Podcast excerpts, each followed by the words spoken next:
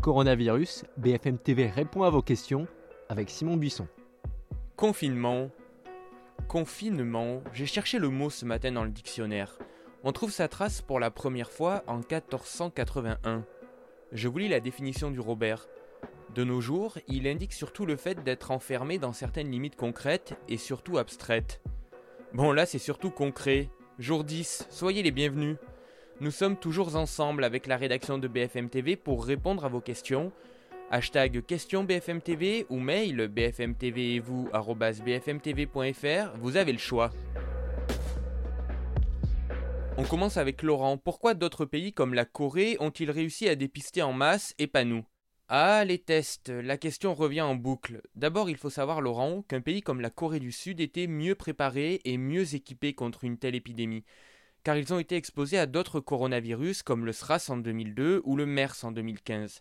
Emmanuel Macron a promis hier 29 000 tests par jour, notamment dans les EHPAD. Impossible pour les professionnels des laboratoires. Il tire aussi la sonnette d'alarme sur le manque de protection, de machines, de produits réactifs et d'écouvillons. Les écouvillons, ce sont des sortes de longs cotons-tiges qui vont chercher, au fond de la narine, des cellules. Je suis sûr que vous avez vu des images. Écoutez la réponse du directeur général de la santé, Jérôme Salomon.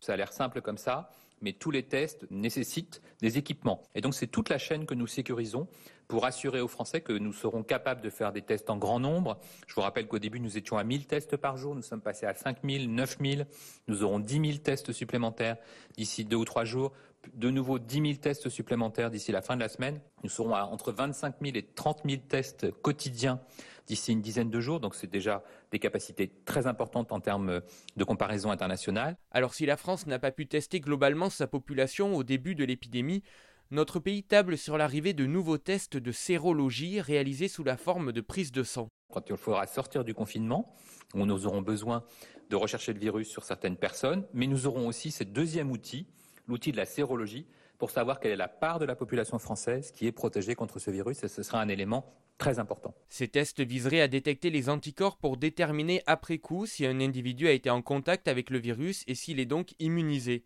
Trois équipes de l'Institut Pasteur travaillent sur la mise au point de ces tests chez nous. Il faudra deux à trois semaines pour être sûr que le test choisi fonctionne. Une question de Véronique. Quand on a été malade, combien de temps reste-t-on contagieux? La règle générale, c'est que pour les formes mineures, il faut attendre entre 7 et 14 jours après le début des signes cliniques. Pour les formes les plus graves, le temps où l'on reste contagieux peut dépasser les 14 jours. Une étude chinoise menée sur 191 patients infectés observe une moyenne totale de 20 jours de contagion. La plus longue durée a été de 37 jours chez l'un des patients suivis. Un malade contaminerait en moyenne entre 2 et 3 personnes. Dans tous les cas, même si on a été infecté et qu'on se sent guéri, il faut maintenir les gestes barrières. On va refaire un point attestation puisqu'elles ont changé. Amélie nous écrit Est-il possible d'utiliser les anciennes attestations en rajoutant les horaires à la main? Oui, c'est totalement possible. Le ministère de l'Intérieur a précisé que l'ancienne attestation restait valable avec l'horaire de votre sortie ajouté au stylo. Sur la nouvelle attestation, une ligne est par contre prévue juste au-dessus de la signature. Il y a davantage de précisions aussi quant au motif de déplacement, consultation et soins ne pouvant être opérés à distance, déplacement bref dans la limite d'une heure et d'un rayon maximal d'un kilomètre, convocation judiciaire ou administrative, participation à des missions d'intérêt général. Si vous n'avez pas d'imprimante, vous pouvez toujours recopier à la main votre attestation, dans ce cas vous pouvez uniquement écrire la ligne qui vous concerne. Le ministère de l'Intérieur met aussi en garde contre les arnaques au contrôle. Ne payez jamais les 135 euros d'amende sur place, vous recevrez le PV par la poste. Annie devait partir en vacances début avril au Maroc, elle nous demande que faire. Déjà Annie, il va falloir vous armer de patience, même si le gouvernement a tout prévu. Si vous deviez partir en voyage organisé, à l'hôtel, au camping ou en croisière, entre le 1er mars et le 15 septembre, et oui, c'était le bon temps. Mais que vos vacances sont annulées à cause de l'épidémie, on va vous proposer un bon d'achat, un avoir pour un nouveau voyage à programmer dans un délai de 18 mois après votre date de départ initiale. Ça marchera pour la même prestation ou pour plusieurs petits séjours. Si au bout de ces 18 mois vous n'avez pas pu utiliser votre avoir, alors vous pourrez faire une demande de remboursement.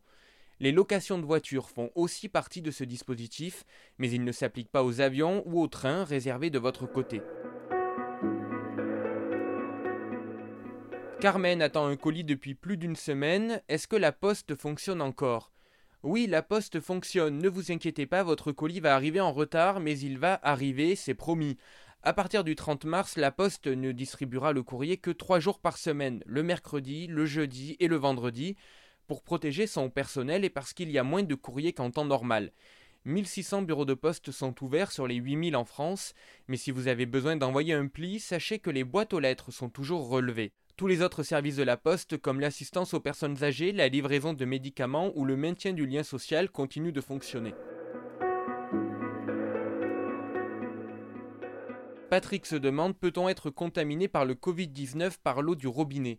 Non, personne n'a attrapé le coronavirus en buvant de l'eau du robinet. Le virus se transmet par des gouttelettes qui viennent des humains. Et puis l'eau, quoi qu'il arrive, est traitée contre le virus avant de couler chez vous. Elle est désinfectée par injonction de chlore ou d'ozone et même grâce à des ultraviolets. Pas la peine donc de vous ruer sur les packs d'eau, sauf si vous voulez faire du sport chez vous. Merci à tous de nous avoir suivis. On reste avec vous sur BFM TV et bfmtv.com. On se quitte avec les cloches des églises de France qui ont sonné hier soir en hommage au personnel soignant. Prenez soin de vous et surtout, surtout, ne lâchez rien.